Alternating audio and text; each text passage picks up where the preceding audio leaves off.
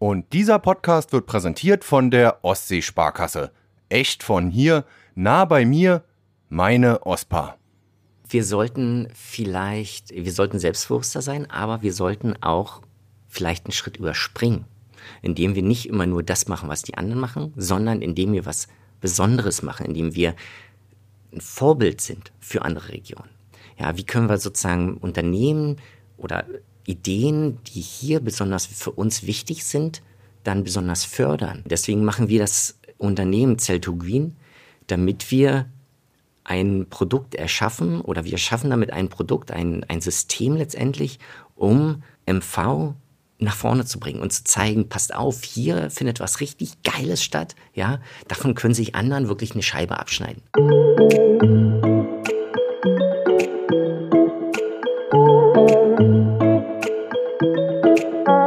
Was können wir in Mecklenburg-Vorpommern eigentlich gegen den Klimawandel tun? Dieser Frage geht Dr. Dirk Hollmann aktiv nach. Der Bad Doberaner engagiert sich seit Jahren für die Umwelt, sei es als Ehrenamtler in einem Klimanetzwerk, als Chemiker an der Universität Rostock oder als Unternehmer. Mit seinem Startup Cell2Green entwickelte der 45-Jährige eine innovative Folie, die biologisch abbaubar ist. Hollmanns Motto: Lasst uns jetzt die Welt verändern. Und damit moin und hallo zum Wellenrauschen Podcast Nummer 82. Mein Name ist wie immer Oliver Kramer und ich habe mich zur Premiere im neuen Wellenrauschen Studio mit Dirk Hollmann getroffen. Der gebürtige Berliner studierte an der TU Berlin Chemie und promovierte später am Leibniz Institut für Katalyse in Rostock.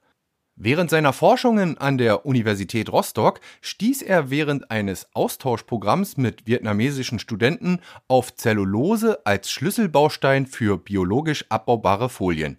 Diese Entdeckung gab den Anstoß zur Gründung seines eigenen Startups Cell2Green. Im Wellenrauschen-Podcast erklärt Dirk, wie er zusammen mit Stefan Peuß das Unternehmen aufbaute, wie die transparente Zellulosefolie hergestellt wird und warum sie rückstandslos kompostiert und sogar recycelt werden kann.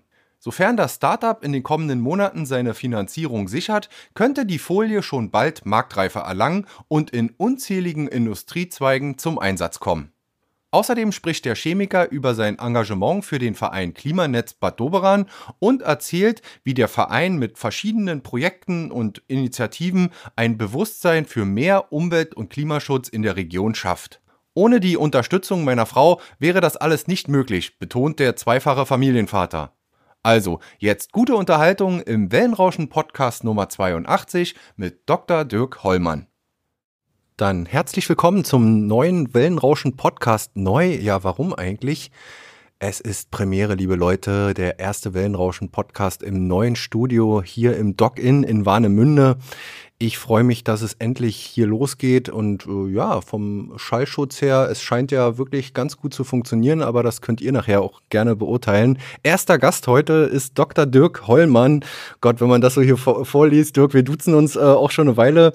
Promovierter Chemiker und CEO von Cell2Green, einem Startup aus Bad Doberan-Rostock. Erstmal, Dirk, herzlich willkommen bei Wellenrauschen. Ja, moin, moin. Erstmal Olli, danke für die Einleitung und äh, erstmal Hallo auch an alle anderen, die da draußen sind. Ja. Ich freue mich, da, dass ich dabei bin und ja. äh, dein Ostergeschenk, deinen neuen Raum hier begutachten möchte. Das Nachösterliche, ne, sozusagen. genau. Also ist ja verrückt, wir haben uns beim Kuppspielen äh, kennengelernt. Äh, danke nochmal an Klaus Riedel und äh, Martin French und Judith Kenk äh, für die Einladung. Äh, wir waren echt gut, oder? Ja, Genau, wir sind ja fast in die Finalrunde gekommen. Ja. Aber Team, äh, obwohl wir uns vorher noch nie kannten, ja.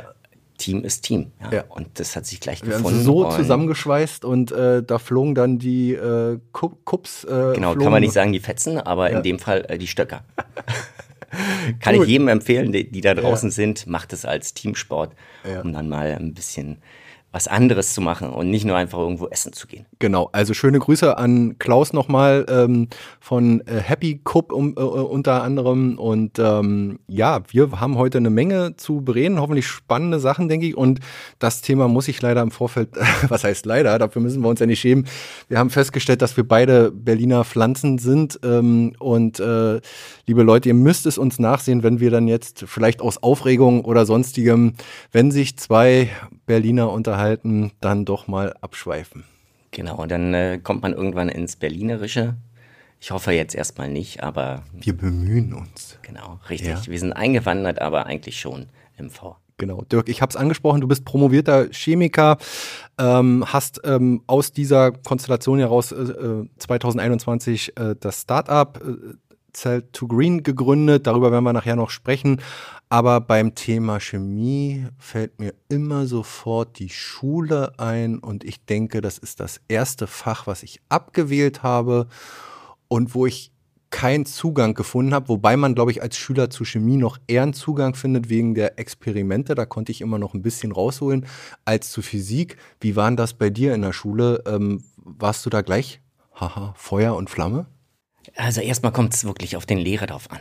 Entweder man hasst Chemie oder man mag Chemie oder man liebt es. Also Chemie muss man eigentlich verstehen, weil das ist eigentlich die Chemie dahinter. Nur, also man muss eigentlich die Dinge im Alltag verstehen. Überall ist eigentlich Chemie drin und das muss man erstmal eigentlich wissen, dass das so der Fall ist. Meine Lehrerin war damals sehr engagiert, aber kurz nach der Wende hat man sich trotzdem erstmal als Bürokaufmann, äh, als Bankkaufmann beworben. Pech, dass ich da nicht genommen wurde oder vielleicht auch Glück. Und äh, damals habe ich dann eine Ausbildung als Chemielaborant begonnen bei Schering, äh, heute Bayer AG in Berlin. Richtig, richtig gute Ausbildung. Also kann man wirklich empfehlen, um mal, wenn man kein Studium machen will, aber trotzdem verstehen will, was in der Chemie passiert. Und da habe ich aber mitgekriegt, naja, eigentlich gibt es noch mehr. Und da war dann die Schule dann doch noch ausschlaggebend, denn dort hat man eigentlich schon das Grundlegende gelernt und dann ist, hat man nur gesagt, okay, jetzt geht man die nächsten Schritte weiter. Mhm. Und ähm, ja, vielleicht kannst du mal so umreißen, für mich als Nicht-Chemie-Chemiker äh, hätte ich bald gesagt, was so ein bisschen die Faszination ausmacht. Du hast gesagt, na klar, alles, was uns umgibt, äh, ist Chemie. Äh, es ist irgendwie zusammengebaut aus äh, Molekülen. Und äh, was, was äh, fasziniert dich daran? Was inspiriert dich? Ja, man kann uns manchmal als Spezialisten bezeichnen, manchmal als Nerdies, äh, wie auch immer. Das Problem oder auch der Vorteil ist, wir sehen eigentlich nicht nur ein Material oder wir sehen, woraus es besteht, wie es hergestellt ist. Und damit kann man das sehr gut einschätzen, ob es jetzt wirklich umweltfreundlich ist oder nicht, oder ob es problematisch ist, ob es langlebig ist. Und äh, vielerorts wird eigentlich nur das Produkt gesehen. Wir sehen aber eben, ja, sozusagen eigentlich so ein Röntgenscanner eigentlich, woraus es besteht da eigentlich. Mhm. Und das ist eigentlich das, das Schöne daran. Manchmal muss man das aber auch ausschalten, weil das einfach sonst so, so ähm, ja, traurig manchmal ist, was dann wirklich passiert oder was in der Umwelt liegt.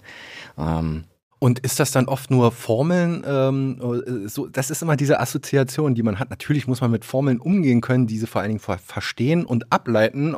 Aber ähm, ja, wie, wie ist die Verbindung dann zur Praxis? Also ist, ist es tatsächlich sehr viel Grundlagenforschung, äh, die du betrieben hast in den vergangenen Jahren, dass man sehr viel mit Formeln zu tun hat, mit Mathematik dann logischerweise? Äh, größter Horror da bei mir? Oder ist dann einfach dieser Transfer in die, in die wahre Welt, in die Praxis dann automatisch gegeben? Das, was man eigentlich lernt während des Studiums, sind die Grundlagen. Die sind ganz wichtig, um wirklich zu verstehen, was hinter den Materialien stehen. Aber das wird leider auch gelernt, man denkt nicht weiter. Also man denkt schon, dass man ein eigenes Projekt hat und das weiterentwickelt. Aber die Anwendung, die ist in den wenigsten Fällen eigentlich gegeben. Und das ist eigentlich sehr schade. Und im Rahmen meiner Station, die ich durchlebt habe, ähm, Studium an der TU Berlin, was richtig gut ist, wo ich meine Frau kennengelernt habe, dann aber dann weitergezogen nach Rostock äh, zum Leibniz-Institut für Katalyse unter Herr Beller, meine Promotion gemacht. Da hat man eigentlich gesehen, oh, das geht weiter. Da kann man ganz viele Sachen machen, äh, dann auch ein Patent angemeldet, aber dann Stopp gemacht, nächste Publikation, weiter, also und dann weiter geforscht, Neu, neue Reaktion, aber nie geschaut, macht das denn Also das ist dann erst der Ozean, der, der sich dann erst so geöffnet hat, ne? Genau. Also dass man nicht ja. sagt, okay, ich bleibe jetzt hier stehen, äh, jetzt mal als Beispiel, ich lerne Bürokaufmann und bin dann halt in dem Job und mache jeden Tag das Gleiche, sondern als Wissenschaftler, als Forscher entwickelt man immer wieder neue äh, ja, Ideen und äh, neue Horizonte sozusagen. Genau, man kann es systematisch machen, man kann es auch nicht systematisch, also ohne Grund machen. Trial and Error nennt sich das, indem man dann Versuche macht und ja, oh, jetzt mal was Tolles rausgekommen, ja, oder äh, und dann macht man davon eben noch eine Publikation oder so. Man kann es aber auch andersrum sehen, indem man dann schaut, okay, warum mache ich das eigentlich? Warum passiert das, die Reaktion A plus B und warum, warum verbinden die sich? Und dann das Verständnis machen. Und das habe ich dann in meinem zweiten Teil gemacht, äh, auch am Leibniz-Institut, nachdem ich dann im Ausland war in Dänemark bin ich zurückgekommen, weil da die Bedingungen extrem genial sind, äh, viele Gelder zur Verfügung stehen und damit kann man richtig gut forschen. Und da versteht man dann, warum man das gemacht hat und aber auch, dass man eigentlich damals gar nichts verstanden hat. Und, äh, also man hat nur an der Oberfläche gekratzt. Genau, man hat nur an der Oberfläche äh, gekratzt, aber das waren so ein paar Auslöser, wo ich dann gesagt habe, äh, ich will ja nicht die ganze Zeit einfach nur irgendwas machen, was ich nicht verstehe, sondern ich will was machen, was ich verstehe, aber auch was eine Wirkung hat auf die Umwelt. Ja. Denn äh, wir Chemiker oder auch die Biologen, Physiker, Mathematiker, wir haben einfach eine Verantwortung. Wir sehen eigentlich, was dahinter steckt. Hinter äh, dem Tisch, hinter dem Material, was eigentlich jetzt überall ist. Und das nach außen zu bringen, nach, äh, dann zu zeigen, auch in der Schule ähm, eben, bei Lange nach der Wissenschaften eben, wie das aussieht, was das ist, was für einen Effekt das hat. Das ist immer schwierig, aber das sollte man in im Hinterkopf haben. Das wäre jetzt auch meine Frage gewesen. Wie können wir denn das Schülern, du bist du kein Lehrer in dem Fall, aber, aber warst sicherlich auch schon als Dozent oder wissenschaftlicher Mitarbeiter äh, tätig. Wie können wir das denen irgendwie näher plastischer bringen? Lange nach der Wissenschaft hast du gesagt, also ich glaube, man muss das irgendwie plastisch machen und einfach auch interessant gestalten und aktiv in den Unterricht irgendwie einbinden. Das sollte man einbinden. Dafür gibt es wunderbare Ausbildungen eigentlich an den Universitäten, aber die müssen auch genutzt werden. Und äh, es gibt Schulen, die sind engagiert und machen da auch mit, gerade die Lehrer. Also es kommt eigentlich immer auf die Lehrer drauf an. Aber wenn die Lehrer nicht mitziehen, dann wird es schwierig. Und dann wird's man, auch ich bin engagiert, auch bei uns in, in Doberan, aber dann auch in den Schulen, um meine Kinder dann vielleicht eine Möglichkeit zu geben, kommt, Geh doch mal raus zu den langen Nacht der Wissenschaften und dann fragen die Lehrer, was ist denn das? Äh, Kenne ich das überhaupt? Ja. Äh, und dann sagt man, ja, das ist ja so eine schöne Sache, wo man Physik, Biologie, Chemie näher bringt auf dem Level sozusagen der Schulen. Ah ja, okay, ah ja, hm, okay, äh, müssen wir mal gucken. Aber Ob ich da Zeit habe am Tag, Wochenende? Hm? Nee, das ist am Donnerstag so. immer. Aber dann müssen die Kinder ja am Freitag trotzdem zur Schule. Ja, ja. ja. Mhm. Naja, ein kleiner Ausflug wäre ja ganz gut. Aber da äh, sind wir dabei, die äh, Lehrer zu sensibilisieren aber auch in der Uni muss man erstmal den Studenten eigentlich beibringen, dass es ein bisschen mehr gibt, außer eben die Chemie, das Verständnis der Chemie, sondern auch eben, äh, wie man es rüberbringt. Dann hast du ähm, ja geforscht, hast verschiedene Projekte betreut und äh, wenn ich das richtig auf eurer Website äh, gesehen habe, gab es 2017 äh, offenbar einen Schlüsselmoment bei einem, keine Ahnung, bei einem Experiment einer Studentin. Ähm, Vielleicht kannst du es nochmal so ein bisschen erklären oder herleiten, wie es denn eigentlich ähm, zu der, ich sag's mal, Grundidee von Cell to Green kam, beziehungsweise ähm, wo du gemerkt hast, da ist was, da ist irgendwas, wo man was Neues entwickeln kann, beziehungsweise ja dann nächster Step vielleicht sogar ein Stück weit die Welt verändern kann. Ja. Also der Wechsel eigentlich an die Uni war ausschlaggebend für eine Neuordnung von meinem Thema, von mir selber auch. Damals war ich eben sehr fokussiert auf die Industrieanwendung, die aber nie nach außen gedrungen ist, sondern wirklich nur die Industrie kam zu uns und hat gesagt, das hätten wir gerne und nichts weiter. An, mit dem Einwärmen eines Vietnam-Projektes habe ich die Möglichkeit gehabt, mich selbstständig zu machen und bin dann an die Uni gewechselt zu Professor Udo Kragel. Toller Mensch, ähm, der uns wirklich unterstützt hat, alle, äh, die unter ihm sind, sich selbstständig zu machen und weiterzudenken. Dann ging es so in dieses Thema, was kann man eigentlich, womit hat man eigentlich den größten Einfluss auf Menschen, auf die Gesellschaft, äh, nicht nur hier, aber auch in Deutschland, äh, in Vietnam oder Entwicklungsländern. Und bei dem Vietnam-Projekt ging es dann auch darum, dass man eben sowas transferiert das Wissen, was wir hier eben erforscht haben, was für uns normal ist, dann eben auch in Entwicklungsländer zu bringen. Erzähl mal kurz von dem Vietnam-Projekt. Da gibt es eine Kooperation mit einer anderen Uni-Hochschule. Und ähm, ja, warst du schon mal da und wie war, vielleicht, ja, vielleicht erzähl mal, wie so deine ersten Eindrücke damals waren. Kannst du dich noch entsinnen? Ja, also eigentlich wollte ich mit Asien nie was zu tun haben. Indien, Asien, Malaysia, nein, äh, mit meiner Frau ähm, tolle Ausflüge gemacht nach Australien, Neuseeland, ja. Vietnam war, stand nie auf der Liste. Was wir aber hatten innerhalb der Universität und des Leibniz-Institutes, man hatte immer so einzelne Kooperationen gehabt, dann kam man Student und das war's. Äh, und dann gab es eine Ausschreibung beim DAD innerhalb dieser Ausschreibung konnte man eine Kooperation beantragen zwischen Vietnam und Deutschland. Und das haben wir dann versucht zu machen. Äh, das war auch atypisch. Äh, normalerweise schreibt man irgendwie 20 Seiten ja. mit Wissenschaft. In dem Fall waren es neun Seiten. Wie groß ist der Einfluss dieses Projektes auf die Gesellschaft? Mhm. auf die Entwicklungsländer, wie ist der Einfluss auf die Nachhaltigkeitsziele gewesen. Und das haben wir dann bekommen und da war eine Seite Chemie drin und die war eigentlich gar nicht so relevant, sondern die Menschen, auch der DAD, der Deutsche äh, Akademische Auslandsdienst, der will ja einen Einfluss haben, der will ja was verbessern. Genau, und so wie die Chemie oder die Wissenschaftler natürlich auf wissenschaftlicher Ebene, die wollen das auf sozialer Ebene machen, den Austausch fördern. Und dann haben wir die Zusage bekommen und bin ich das erste Mal nach Vietnam gereist mit einer kleinen Gruppe und die Menschen sind sowas von freundlich und sowas von zuvorkommt und sowas von hilfsbereit, lernbereit. Hammer. Ja. Also es ist Hätte ich ein nie erwartet. Land. Ja, ein besonderes Land. Du kommst da an in Hanoi, denke ich mal, seid ihr gelandet. Und erstmal wird man natürlich erstmal von der Masse wahrscheinlich erschlagen der Menschen. Und, also Masse Menschen, Masse ja. von Motorrädern.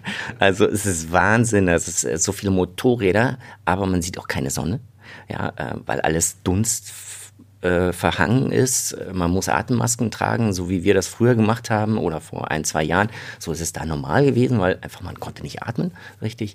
Und da gab es schon eben viele Probleme, die wir eigentlich nicht kennen.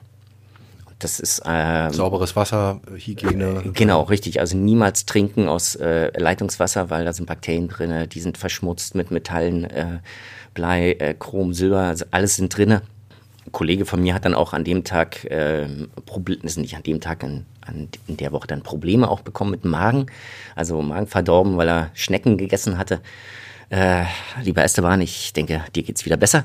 Aber das waren so ein paar Sachen, wo man dann wirklich gesehen hat, okay, da sind Probleme, da können wir helfen eigentlich. Mhm. Und da haben wir, die haben wir die Technologien, um die eins, die wir einsetzen können, um dann wirklich einen Effekt zu erreichen, um einen Verbesserungseffekt, mhm. um Einfluss zu haben. Und daraufhin haben wir das Ganze dann aufgebaut, haben wir dann geschrieben.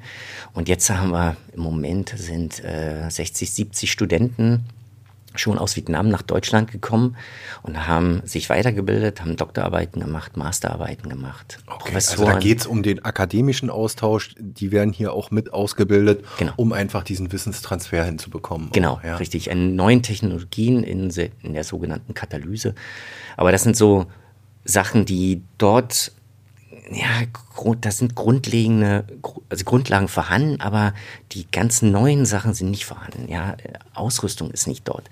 Und da haben wir ein riesengroßes Labor aufgebaut und haben dann dort eben Studenten ausgebildet an diesen Gerätschaften, die dann zu uns gekommen sind, weiter sich gebildet haben, jetzt Professoren werden, dann weiter in die Industrie gehen, Leitungspositionen erreichen und damit einen ganz anderen Einfluss haben auf die Gesellschaft.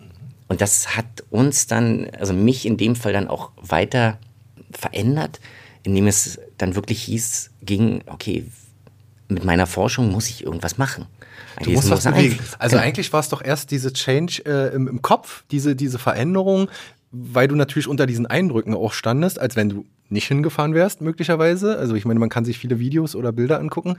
Und erst dann vielleicht vorher auch schon, aber begann so der Klick im Kopf und dann zu sagen, was kann ich selbst als Chemiker irgendwo bewegen? Was kann ich machen? Genau.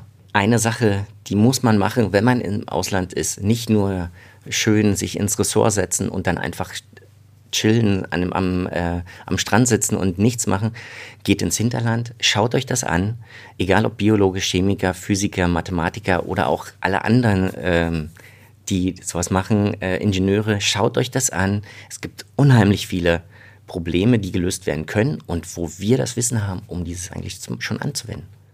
Technologieland Deutschland, weil immer sehr viel schlecht, jetzt kommen wir wieder vom 100 ins 1000, aber es ist wirklich so, sehr viel schlecht geredet äh, wird, dass wir den Anschluss verlieren in bestimmten Bereichen, was ja vielleicht auch äh, mitunter stimmt, aber wir sind, glaube ich, in vielen, vielen Bereichen und da kannst du vielleicht auch was zu sagen, äh, ja, äh, Weltmarkt, äh, was heißt Weltmarkt, äh, irgendwo in der Forschung führend.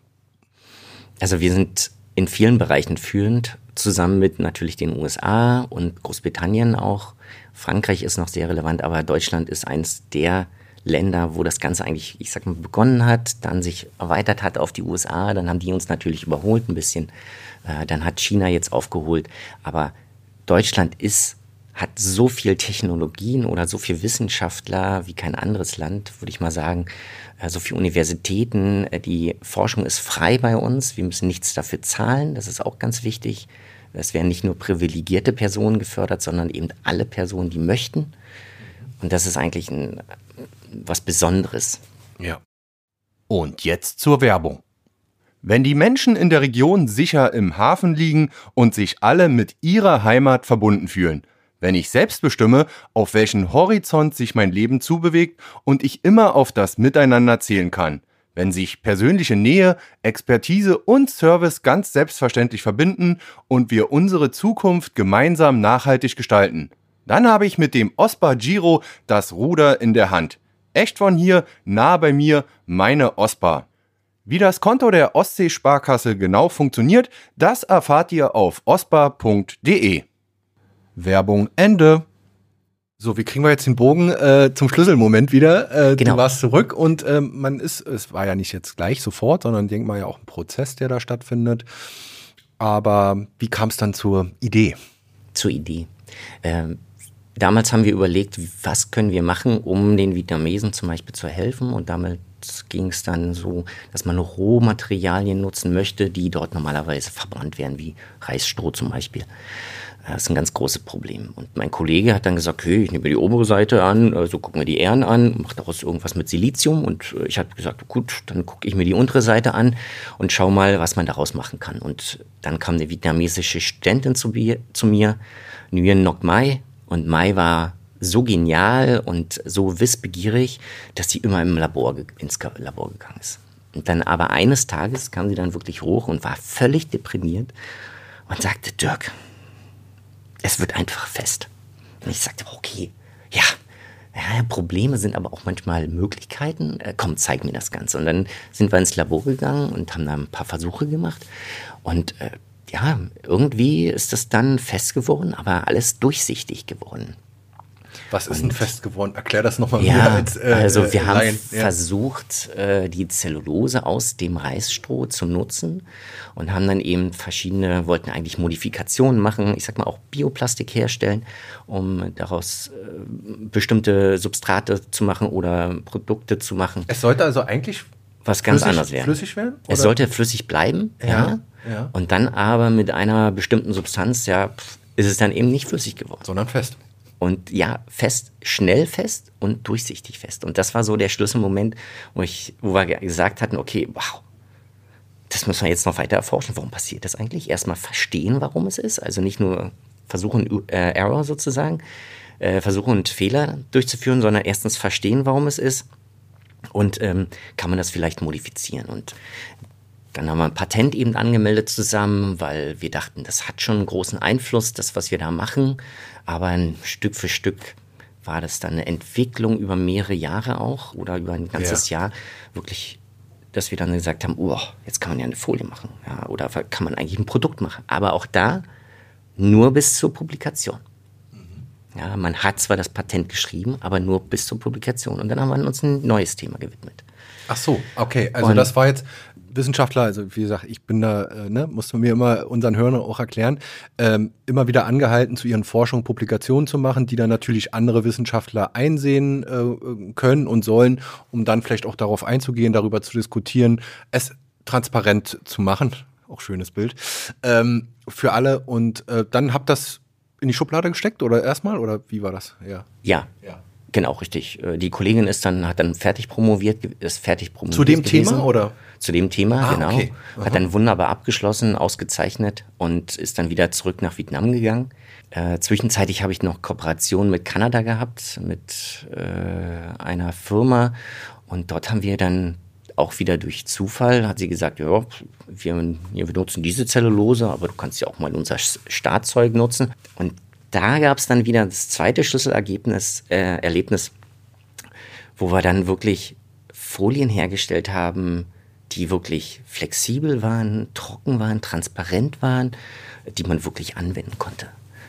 Und äh, dann, äh, ja, bin ich durch einen Zufall bei Laura Gertenbach vorbeigegangen, die bei uns auf derselben Ebene ist, in der interdisziplinären Fakultät, äh, CEO von Innocent Meat. Und sie meinte dann, Dirk, boah, geil, du hast hier schon einen Prototypen. Ja, brauchst ja gar nichts mehr machen eigentlich. Ja, wir sind ja gerade mal mit der Idee angefangen und ja. sind dabei, das zu erforschen. Aber du hast ja schon die Hälfte des Weges hinter dir. denke schon, die hatte schon gedacht. Genau, die hatte schon gedacht, genau. Ja. Und ich so, ja, ja, ja, ja, schnack, schnack, schnack, ja. Ähm, aber da hat man dann wirklich gesagt, irgendwie gedacht so, okay, ja, äh, natürlich. Dann haben wir darüber noch einen Artikel geschrieben, äh, NDR-Beitrag im Fernsehen kam noch raus und dann kamen mehrere Unternehmen auf uns zu und haben gesagt, Dirk, ähm, wenn du was hast, hätten wir das gerne. Und dann habe ich gedacht, okay, ja, ja natürlich, äh, jetzt hätte ich mal eine Möglichkeit, das, was man erforscht hat, das, was man verstanden hat, wirklich in die Praxis zu bringen und wirklich mal einen Einfluss zu machen. Danach, was, wo man immer gesucht hat, das hat man gefunden. Ja, und dann habe ich gesagt, okay, bam, Jetzt gehen wir in die nächsten, machen wir die nächsten Schritte, Kontakte zum ZFE aufgenommen, dann äh, beim Inspired-Wettbewerb mitgemacht, ähm, aber auch da dann eben äh, geschaut, ja, wen kann man noch mit ins Boot holen. Und dann ähm, kam dann eben Stefan noch dazu. Genau, dann kam Stefan Preuß, ähm, der sozusagen den, ja, aktuell kannst du ja gleich noch ein bisschen erzählen, den Marketing-Part, beziehungsweise den, ja, vielleicht auch den BWL-Part, ich weiß es nicht, äh, mit zum Teil übernimmt, aber da musste man sich auch erstmal finden. Kanntet ihr euch schon oder war das dann auch wieder so eine Zufallsgeschichte? Äh, Ah, es war eigentlich Zufall. Also Laura hatte immer gesagt, Team, Team, Team, Team, Team, Team. Ja? Mhm. Und die Idee ist zweitrangig. Team, gut, na dann werde ich mal das Team zusammensuchen. Also Chemiker gefragt und die Chemiker sagten alle, tut mir leid, du, oh, ich habe zu tun. Äh, äh, nee, das nicht, ist viel zu unsicher. Ja, also das mache genau. ich nicht. Ich gehe zu BASF, Evonik, ja, da habe ich ja, einen Langzeitauftrag und äh, habe mein sicheres Gehalt, krieg Aktien, sonstige Sachen. Aber Startup, unsicher, drei Monate, Exist äh, mit einwerben, nee, machen wir nicht. Dann noch jemand anders gefragt ähm, und so weiter. Und dann bin ich bei Stefan aufgetaucht. Er hatte meine Logos gemacht für, die, für das Vietnam-Projekt. Und äh, dann habe ich so erzählt, Stefan, pass mal auf, oh, ich habe hier so ein Projekt und wollte es eigentlich auskönnen und irgendwie will das keiner. Und Stefan schaute sich das dann an und sagte, boah, geil, ja, Dirk, das kannst du ja davon nehmen und, ja. und dafür nehmen. Und ja, und dann haben wir gesprochen über zwei, drei Stunden. Und äh, da habe ich dann irgendwann auch gesagt, Mensch, ist so ein, ja, den braucht man eigentlich. Also wenn, wenn man ein Team findet und der sagt, okay, mache ich, dann muss man ihn mit ins Boot holen. Und äh, paar Tage später bin ich dann zu ihm gesagt, äh, gegangen und habe gesagt, Stefan, wie sieht's denn aus? Ja, du hast ja schon so richtig Engagement gezeigt. Ähm, willst du mit dabei sein? Und er so, klar, Dirk. Das ist was, wonach die Welt eigentlich sucht. Damit kann man wirklich einen Einfluss haben auf die Gesellschaft. Mache ich mit. Und so eine Person, finde, habe ich nicht mehr gefunden, die dann gesagt haben, ich mache auf jeden Fall mit. Um Zumal Stefan auch äh, gewisse Vorerfahrungen auch schon in Sachen Gründung, äh, ich glaube, die Agentur hatte er ja da zu dem Zeitpunkt schon, ne? Genau, die Agentur hat er und hat eben ein äh, Ein-Mann-, Zwei-Mann-Unternehmen und hat da schon sehr viel Erfahrung natürlich mit anderen Gründern auch, weil er die selber berät. Aber er hat gesehen eben, dass das ganz viel Potenzial hat und wie man damit ein bisschen umgehen kann, äh, wie man damit Werbung machen kann. Da hat er sehr viel Erfahrung und dafür, da bin ich wirklich glücklich, dass er dabei ist. Auch äh, Motivationstreiber äh, ist er, also danke Stefan. In einigen Momenten ist man wirklich, ich sag mal, sagt man sich, mache ich wirklich das Richtige? Weil es für einen Wissenschaftler schon sehr unsicher ist, diese ganze Situation. Man verdient gut, äh, aber dann abzuspringen von einer Position, wo man sagt, ja, das, die nächsten drei, vier, fünf Jahre kann man damit leben. Aber im Startup dann drei Monate, ein Monat vielleicht, keine Finanzierung, äh, Stipendium, nachher kriegt man dann auch kein Arbeitslosengeld. Ja. Das ist eben sehr, sehr unsicher. Weil wir gerade beim Thema sind Finanzierung. Ähm, du hast Exist angesprochen. Ja gut, das ist schon mal wunderbar, aber das läuft irgendwann auch aus nach äh, ein paar Monaten äh, Arbeitsamt oder äh, gab es noch andere, also dann in diesem Prozess des Gründens, aber dann auch schon des Bestehens ähm, Finanzierungsmöglichkeiten, welche konntet ihr nutzen? Das ist ja mal ein äh, spannendes Thema hier bei Wellenrauschen. Ja, Finanzierungsmöglichkeiten hatten wir übers ZFE beantragt. Äh, vielen Dank auch nochmal an die Kollegen dort. Allerdings war der Antrag für das größere Stipendium, äh, Forschungstransfer, wurde abgelehnt und äh, da auch durch Anrufe bei den Kollegen äh, in Jülich, da wurde man teilweise ausgelacht. Und das waren so Momente, wo der Wissenschaftler sagt, das geht gar nicht. Ja, ähm, vielleicht mit anderen jungen Gründern kann man das machen, aber nicht äh, mit, ich sag mal, gestandenen Personen. Und äh, es gibt Vor- und Nachteile von den Exist-Programmen und die sagt aber keiner. Mhm. Denn auch äh, die Gelder sind natürlich da. Äh, man bekommt Stipendien mit dem Gründerstipendium. Danach bekommt man aber kein Arbeitslosengeld. Hm, weil es ein Stipendium ist. Mit dem, äh, und dann kann man natürlich gründen und braucht andere Finanzierungsmöglichkeiten. Die muss man aber suchen, dann sofort eigentlich. Eigentlich, wenn man es eingeworben hat, sofort. Habe ich hier oft, oft schon bei, von Gästen im Wellenrauschen Podcast gehört. Eigentlich muss man schon vorher losgehen, um schon wieder den nächsten Step der Finanzierung zu planen und nicht erst dann, wenn das Kind in den Brunnen gefallen ist, weil natürlich alles auch Zeit dauert. Und äh, bei dem Forschungstransfer genauso. Ähm, da wurden wir abgelehnt, dann hätte man noch mal einreichen können, alles. Aber auch da, das Gründen wurde, wurde so wurde uns gesagt, erst ähm, nachdem man die ein, zwei Jahre sozusagen hinter sich hat. Heißt also, die Investoren können nicht dazukommen, äh, man kann nicht direkt eigentlich einsteigen äh, in die Firma und man ist letztendlich auch abhängig von der Universität, weil das Universitätsgelder sind. Ja. Also Vor- und Nachteile von dem Ganzen, natürlich kann man unabhängig forschen, man hat vier Pers Personen. Wir haben es dann nicht beantragt, weil wir gesagt haben, diese Zeit haben wir nicht. Mhm. Das Pro Produkt, was wir haben, ist so wichtig im Moment, dass wir da auf Investorenseite gehen müssen, beziehungsweise Fördermittel beantragen können äh, müssen. Und das geht nicht mit Exist, weil mhm. das kann parallel nicht laufen. Okay. Und daher haben wir dann uns wirklich, äh, haben wir beraten uns, lange überlegt, ja, nein. Und dann haben wir gesagt, nein, machen wir nicht. Wir fokussieren uns auf Investoren, auf andere Weiterbildungsmöglichkeiten auch. Und äh, damit sind wir im Moment, haben wir die Finanzierung durchgeführt. Also im Moment sind wir auch nicht finanziert, wir haben auch noch nicht gegründet. Ende April haben wir einen Gründungstermin beim Notar und äh, dann geht es eigentlich in die nächsten Schritte. Das heißt, Cell to Green ist jetzt quasi noch nicht gegründet, aber wird jetzt gegründet. Genau, richtig. Ah ja, okay. Also eigentlich bist du noch am Anfang oder ihr seid noch am Anfang, obwohl ihr ja schon eine Weile dabei seid, aber im Hintergrund parallel natürlich das eigentliche Produkt auch weiter genau. die Forschung äh, vorangetrieben.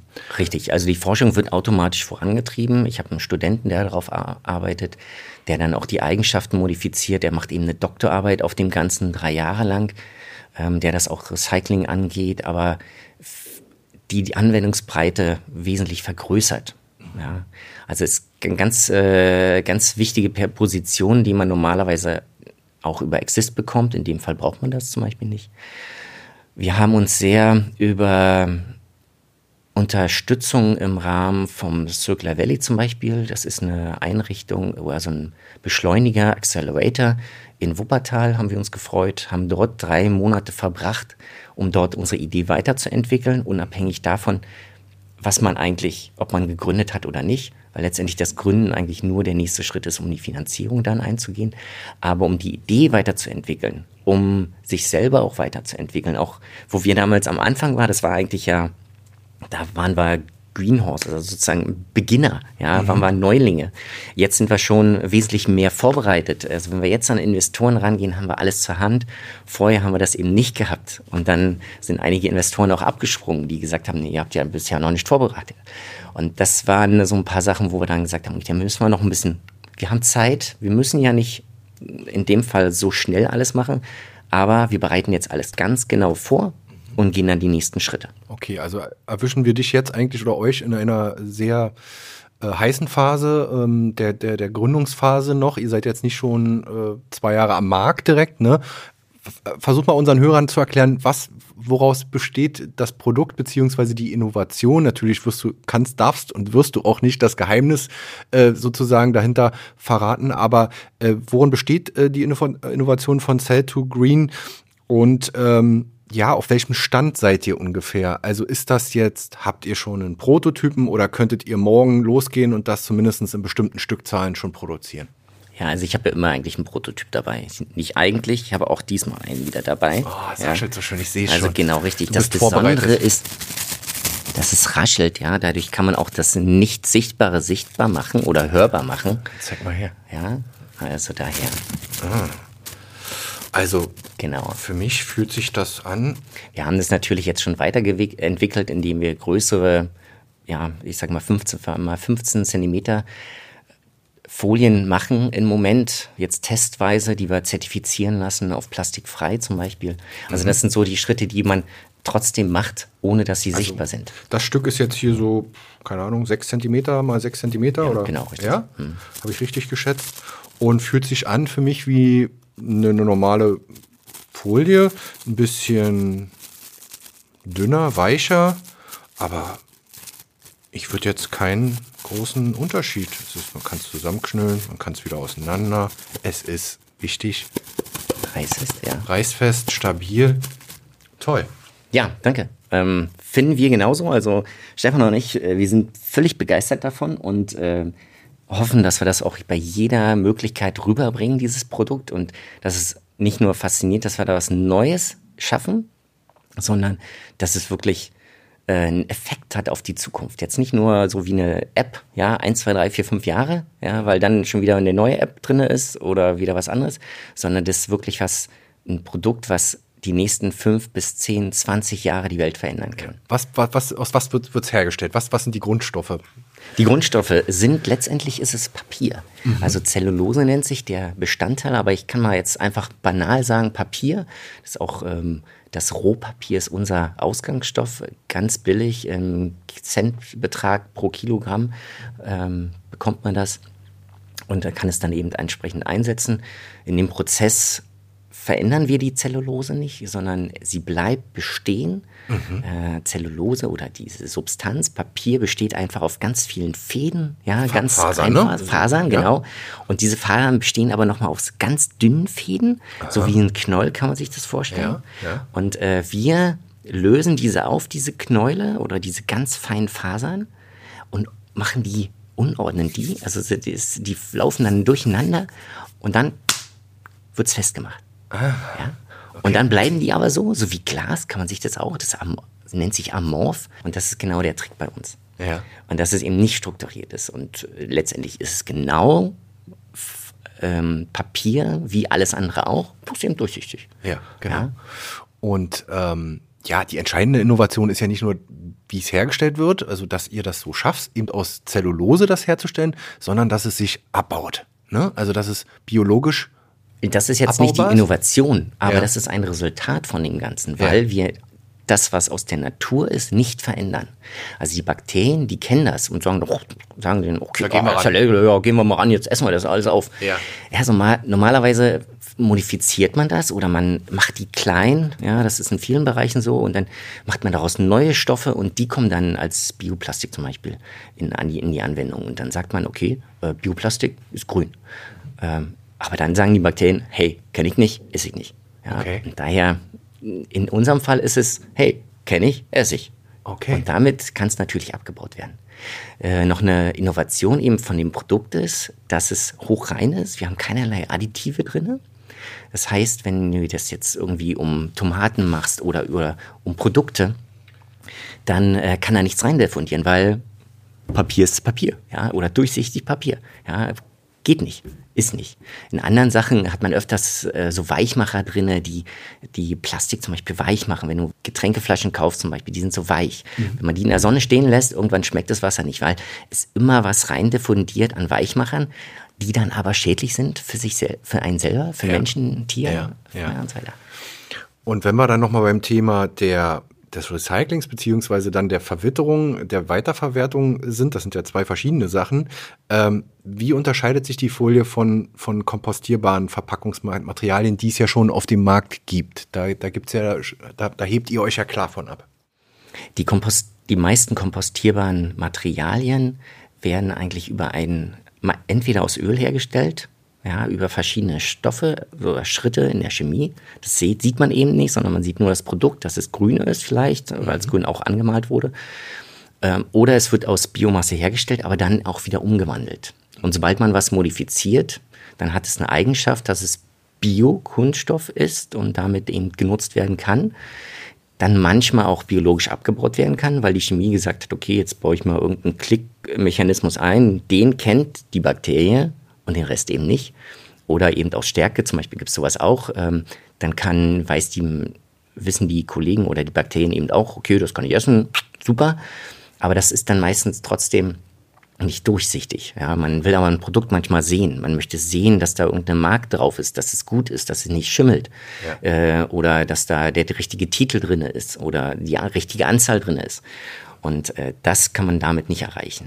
Äh, wenn man die mhm. biologische Abbaubarkeit dann anschaut, ist es so, dass viele Sachen auch industriell, das heißt eben 60 äh, Grad, 12 äh, Tage 60 Grad, ähm, eben nicht zerfallen. Es gibt äh, PLA zum Beispiel, Polylactic Acid nennt sich das, ähm, ist, das ist sozusagen, sagen viele, die Zukunft im Kunststoff, Biokunststoff, äh, ist nichts anderes als äh, Milchsäure sozusagen, bloß dann eben polymerisiert oder in, in einer ganz langen Phase sozusagen. Struktur gebracht dann. Ja. ja. Das gibt zum Beispiel Mikroplastik. Ja, wenn man das dann wird das hart und wenn das dann zerfällt industriell äh, bei 60 Grad, 12 Grad, äh, hier auch mit den äh, mit der Stadtentsorgung Rostock haben wir das getestet, dann sieht man eben so, dass ganz viel Mikroplastik entsteht. Ja, oder eben es zerfällt dann doch eben mit anderen Stärketüten, die dann auch zerfallen, aber eben nicht vollständig zerfallen, weil die zu dick sind.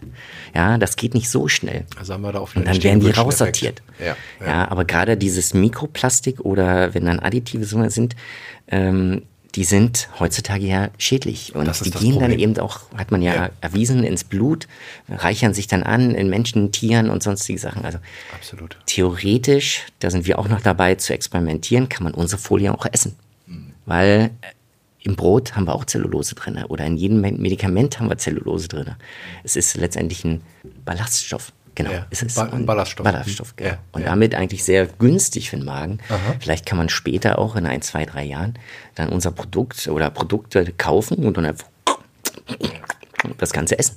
Ja, aber das äh, schauen wir mal. Ja, ja okay, also da gibt es noch viele Möglichkeiten. Äh, erklär noch einmal den Recyclingweg, da hatte ich auch was gelesen. Also es würde ja auch theoretisch, dass ihr das in den Kreislauf reinbringt. Das heißt, einfach gesagt, es kommt nicht nur auf die Müllkippe oder es wird verbrannt oder sonstiges und verwittert oder, äh, sondern ihr könntet es äh, theoretisch oder auch praktisch dann wieder in den Kreislauf und direkt wieder gleiche oder ähnliche Produkte daraus herstellen.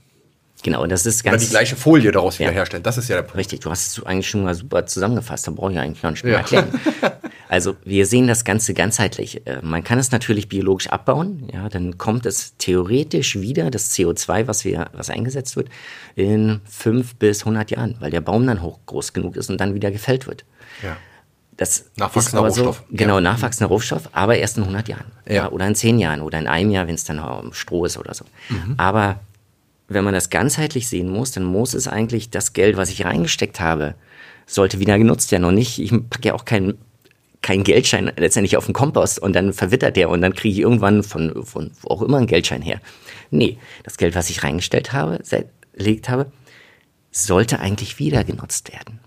Und unser Prozess, dadurch, dass wir ja die nicht modifizieren, die Zellulose, ermöglicht es, über dieselbe Chemikalien, über denselben Prozess nochmal einzusetzen dann wieder die Folie herauszubekommen, dann wieder zusammen zu, was zu verpacken, dann wieder zu recyceln und so weiter und so fort. Das wäre der Idealfall. Das wäre der Idealfall. Also gerade in äh, großen Mengen, wenn das genutzt wird, wenn man zum Beispiel sich vorstellt, man hat Paletten, die man einpacken möchte, ja, die werden mit heutzutage mit PE-Folie eingepackt, dann werden die ausgepasst, also von A nach B verschifft, dann ausgepackt, zusammengepackt, weggeschmissen, ja, und verbrannt meistens, weil da sind Kleber dran, kann nicht mehr wieder genutzt werden. Bei uns ist es kein Problem. Wir können den Kleber abtrennen, wir lösen die Zellulose heraus, alles PE bleibt übrig, kann auch abgetrennt werden. Aber unser Startmaterial, die Zellulose, können wir wieder nutzen und wieder einsetzen. Verstehe.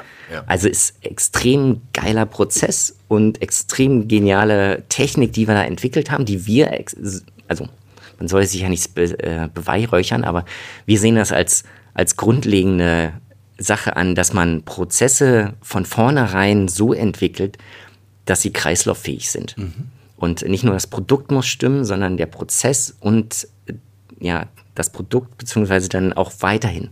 Und nicht immer Downcycling macht, sozusagen immer weiter runterbricht das Ganze, dann mache ich einen Teer draus oder sonst was. Äh, bringt nichts. Oder Öl für die Kraftstoffindustrie.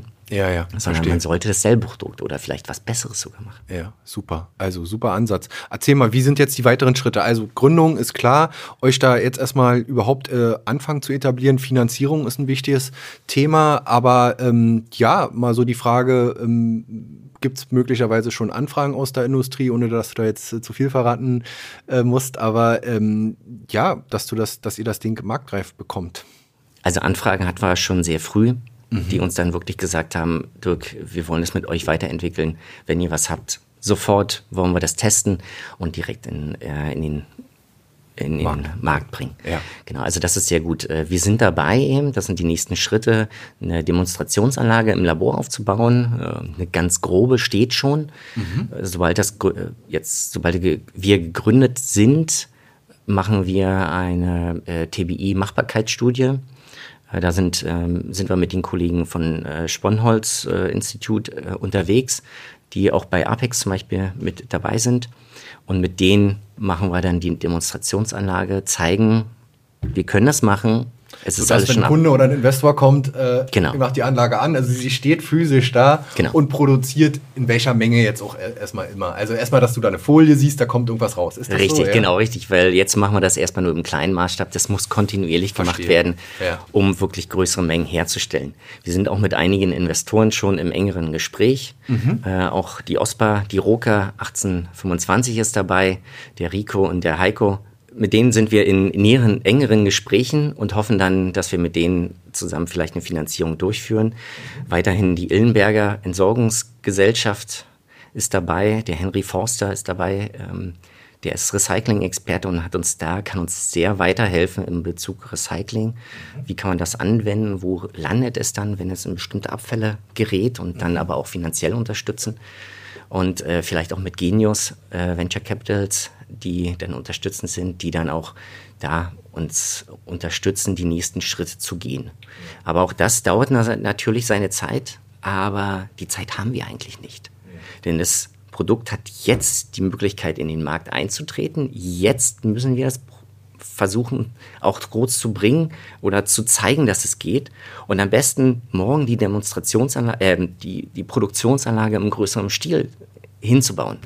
Denn äh, eigentlich haben wir die Zeit nicht mehr. Wir sind schon spät dran. Ja. Du meinst das natürlich auch äh, im, im Sinne des Klimawandels und auch Im Sinne des Klimawandels, Ja. äh, aber auch, dass neue Technologie auf den Markt kommen, um dann, dass dann was Neues entsteht. Ähm, es gibt im Moment zwei, drei Firmen, die sich mit Biofolien, also die auch biologisch abbaubar sind, äh, entwick äh, befassen, äh, die dann auch plastikfrei sind. Aber die plastikfreien, ja, die sind gerade erst im Beginn.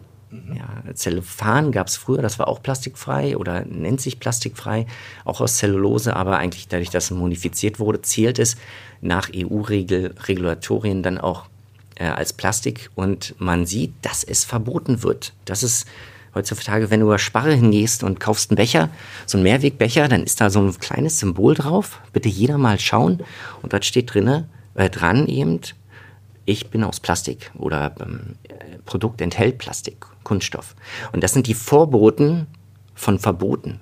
Also Regulatorien, die eingesetzt werden. Und Deutschland natürlich, weil wir der Hauptproduzent sind von Plastik und Kunststoff, sagt, nee, bitte nicht mit uns. Genauso mit den Autos.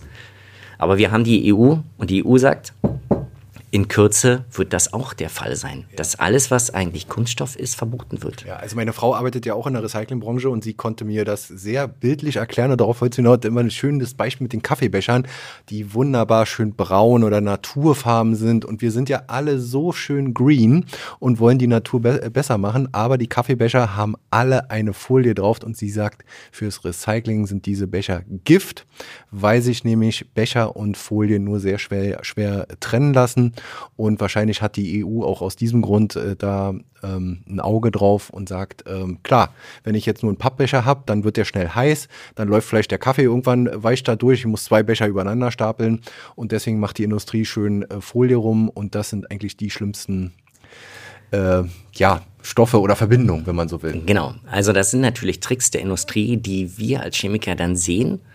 Viele in meinem Umkreis äh, Die nehmen das zu gar nicht Hause, wahr. die nehmen das gar nicht wahr. Die sagen dann, oh, hier, guck mal, ein schöner grüner Becher, ja. Und dann sage ich, na ja, komm, dann reißen wir das mal auf. Und dann irgendwann, wenn man das aufreißt, dann, oh, äh, Moment, äh, das, ist ja eine, das ist ja eine Folie. Nicht so, ja, klar. Ist ja biobasiert, heißt also wahrscheinlich PLA. Ja, schönes Mikroplastik, kannst du vergessen. Ja, Recycling, null. Und daher muss man natürlich da schon schauen, was geht. Äh, wir können nicht alles ersetzen, auch mit unseren Folien. Wir wollen nicht alles ersetzen, weil viele Produkte, die sind schon sehr gut recyclingfähig. Und in diesen Markt wollen wir eigentlich gar nicht eindringen. Ja. Äh, das ist ein hervorragender Markt und der sollte auch bestehen bleiben, weil dann auch das Ganze im Kreislauf gefahren werden kann. Aber gerade die Sachen, die heutzutage verbrannt werden, weil sie nicht recyclingfähig sind, weil sie verunreinigt sind und damit eben nicht mehr in den Kreislauf gehören, die können wir schon ein Stück weit ersetzen und da genau, einfach ersetzen. eine Alternative. Ja, und wenn wir einen kleinen Einfluss haben, dann haben wir eigentlich schon großen Einfluss für die Menschheit gemacht. Ja.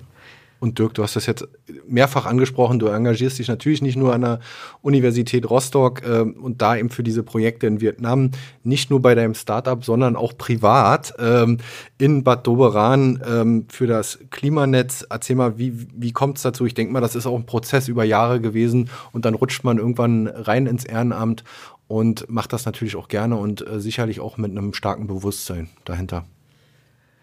Ja, zum einen natürlich immer, wie kann man das rüberbringen, sei es über die Schule, dass man dort sich weiter einbringt, weil wir eben sehen, was kann man machen. Wir können den Menschen erklären, was Klimawandel heißt, warum der Klimawandel passiert, warum Wasserstoff, warum äh, die Energiewende passieren muss, äh, woher das Kobalt kommt oder so. Das sind so Sachen, da gibt es viele Sachen, die man sich anschauen kann und die in Frage gestellt werden meistens natürlich wegen dem Geld, aber wo wir, wo wir weiterhelfen können. Mhm.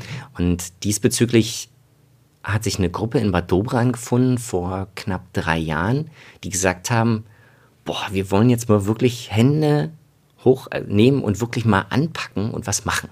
Mhm. Und in dem Rahmen hat sich die Initiative Klimanetz gebildet und vor knapp zwei, drei Jahren haben wir dann uns sozusagen einen Verein gegründet, mhm. um dann wirklich Aktionen auch durchzuführen. Ja, was sind das also, so? Was, was, was macht ihr? Genau. Welche Richtung geht das? Ja, wir haben verschiedene Aktionen mit Schulen, in denen wir dann eben auch dort Bäume pflanzen, hört sich banal an, aber auch da klimaresistente Bäume äh, wachsen, äh, einpflanzen oder Krokusse pflanzen und dann mit den Kleinsten, auch mit den Kindergartengruppen dann in die, in die ja, Diskussion gehen, warum denn jetzt Krokusse, ja, kennt ja jeder, oder warum dieser Krokus, warum, was passiert mit den Bienen, Insektensterben.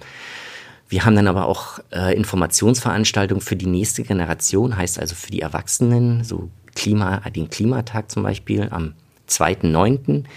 Ähm, wer da gerne mitmachen möchte, kann sich gerne anmelden, ist alles kostenfrei. Wir wollen den Menschen zeigen, was die Region macht im Bereich Klimaschutz, im Bereich Klimawandel, äh, wie Bad Dobran und die Umgebung, aber auch Rostock aufgestellt ist. Wir haben verschiedene Netzwerke gebildet ähm, da sei es auch natürlich mit den Netzwerken, ähm, die lokal vorhanden sind, also sei es im sozialen Bereich, verschiedene Vereine, aber auch jetzt durch das Startup dann eben auch im Bereich Startups. Also dieses Jahr wird Innova dabei sein, Protein, die ja Montag dann ihre Anlage oder ihre Halle in Kraft. Schöne Grüße auch an Mariana äh, Schiemann. Sozusagen. Äh, auch schon hier im Wellenrauschen Podcast. Ja. Einweihen, da bin ich auch gespannt, äh, wie, das ganz, wie das aussehen wird. Und äh, Bio24, aber auch andere Unternehmen werden dabei sein, die zeigen, in der Region passiert was, mhm. da wächst was an und äh, das müssen wir als Chance nehmen. Und nicht immer nur die ganze Zeit rummeckern, oh, Klimawandel, oh, es ist einfach so viel das kostet so viel Energie, so viel, also die Energie kostet so viel und äh, wir müssen uns verändern, nee, und Vorschriften machen. Nee, wir haben ganz viel Potenzial eigentlich hier in der Region und das müssen wir nutzen und wir müssen das positiv aufzeigen. Mhm. Wir müssen die Alternativen aufzeigen. Wir von Celtuin werden auch dort sein und dort uns vorstellen.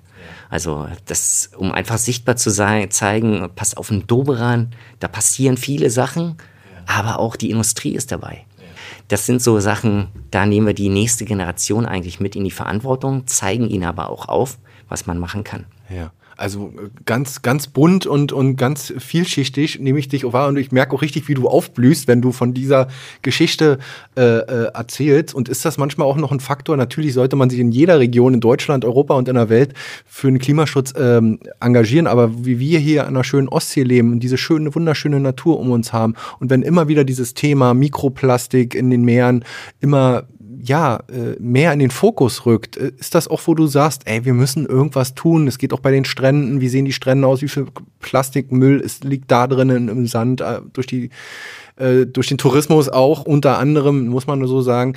Ähm, sind das Punkte, wo du auch mal wieder siehst, wir leben in einem Bundesland mit sehr viel Natur und dass wir da auch echt mal äh, aktiv werden müssen? Also wir sind ja schon in vieler Hinsichten aktiv, ja. aber wir zeigen es nicht. Ja. So sehe ich das jedenfalls. Und nach außen. Nach außen. Ja. Das habe ich, das Thema habe ich sehr oft in, in, vielen Bereichen jetzt auch, was jetzt Wirtschaft betrifft, was Startups betrifft. Und jetzt haben wir das mal im Bereich Klimaschutz, Klimaaktivismus. Auch da, dass man sagen, wir könnten mal ein bisschen selbstbewusster sein. Wir sollten vielleicht, wir sollten selbstbewusster sein, aber wir sollten auch vielleicht einen Schritt überspringen, indem wir nicht immer nur das machen, was die anderen machen, sondern indem wir was Besonderes machen, indem wir ein Vorbild sind für andere Regionen. Ja, indem wir nicht einfach nur 0 auf 15, okay, jetzt machen wir eine Nachhaltigkeitsstrategie. Oh ja, hat jeder. Ja, aber eine Kreislaufstrategie hat nicht jeder. Ja, wie können wir sozusagen Unternehmen oder Ideen, die hier besonders für uns wichtig sind, dann besonders fördern? Wie, welche Fördermittel gibt es, jetzt nicht nur TBI oder LFI, sondern speziell auf den Bereich, weil das eigentlich die Zukunft ist. Aha. Und äh, da gibt es eben in Wuppertal gibt es eine Vereinigung, äh, das Zögler Valley natürlich, dann gibt es äh, in Bayern äh, Plan B und es gibt natürlich hier Plan äh, 3 in, in Greifswald, aber das war es dann auch. Und Greifswald ist auch eher nur regional, im kleinen Maßstab. Ja. Aber so richtig große Initiativen fehlen und auch die von der Politik getragen werden. Also das wäre wünschenswert. Und dass dann natürlich auch die Sachen gefördert werden und nicht, ich sag mal jetzt, naja, nach dem Antrag und dann ähm, ja, das dauert natürlich alles zu lange. Also nicht nur Nachahmer sein und zu schauen, okay, ja, wenn die das machen, machen wir das jetzt auch oder müssen es machen oder wie auch immer, sondern selbst äh, Innovator sein und ähm, mit eigenen Ideen vorangehen und ähm, ja. Äh, mit neuen Ideen vorangehen. Ja, und ja. mit innovativen Ideen, die jetzt nicht nur jetzt Kurzprobleme lösen, sondern auch langfristige Probleme. Deswegen machen wir das Unternehmen Cell2 Green, damit wir ein Produkt erschaffen oder wir schaffen damit ein Produkt, ein, ein System letztendlich, um MV, Doberan, Rostock, MV nach vorne zu bringen und zu zeigen, passt auf, hier findet was richtig Geiles statt, ja, davon können sich anderen wirklich eine Scheibe abschneiden. Ja, und das ist so das Ziel. Und da hoffen wir natürlich, dass jeder mitmacht, egal ob Venture Capitals oder und äh, sei es die Politik und das wirklich als Chance sehen dass da was passiert. Aber wenn wir ein, zwei Jahre noch warten und dann sagen, okay, dann vielleicht kommt noch was raus und wir fangen mal klein an, ja, das kann man natürlich machen, dann ist es gesund wachsen.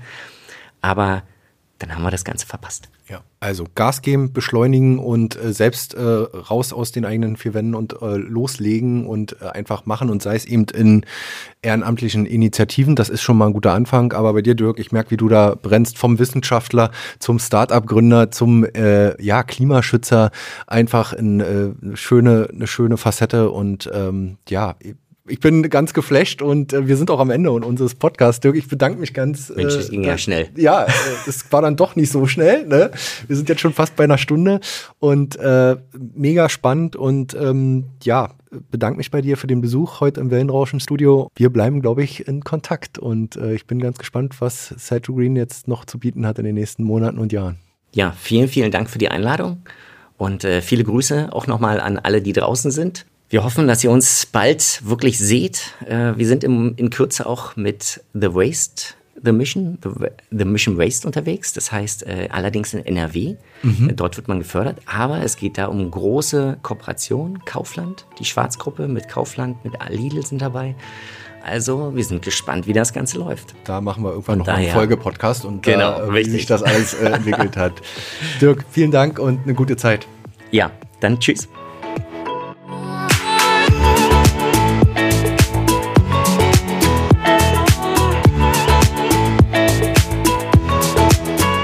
Der Podcast mit Dr. Dirk Hollmann von Cell 2 Green ist auf unserer Homepage unter www.wellenrauschen-mv.de abrufbar. Wer uns auf dem Smartphone lauschen will, findet uns bei Spotify, Apple Podcasts, Deezer und Google Podcasts. Um keine Folge des Wellenrauschen Podcasts zu verpassen, könnt ihr dort einfach auf den Abonnieren-Button drücken. Und ich würde mich freuen, wenn ihr uns auf Instagram unter Wellenrauschen-MV und auf Facebook unter Agentur Wellenrauschen folgt. Wenn ihr Partner von Wellenrauschen werden wollt und in unseren Podcasts euer Produkt oder eure Dienstleistung bewerben wollt, dann schreibt mir eine E-Mail unter info at wellenrauschen-mv.de. Und zum Schluss wollte ich nochmal darauf hinweisen, dass wir Podcasts für Unternehmen, Vereine und Organisationen produzieren und Beratungen sowie Workshops für den Einstieg in die Welt der Podcasts anbieten. Schreibt uns eine E-Mail, wir würden uns über jede Anfrage freuen. Bis dahin, euer Olli Kramer.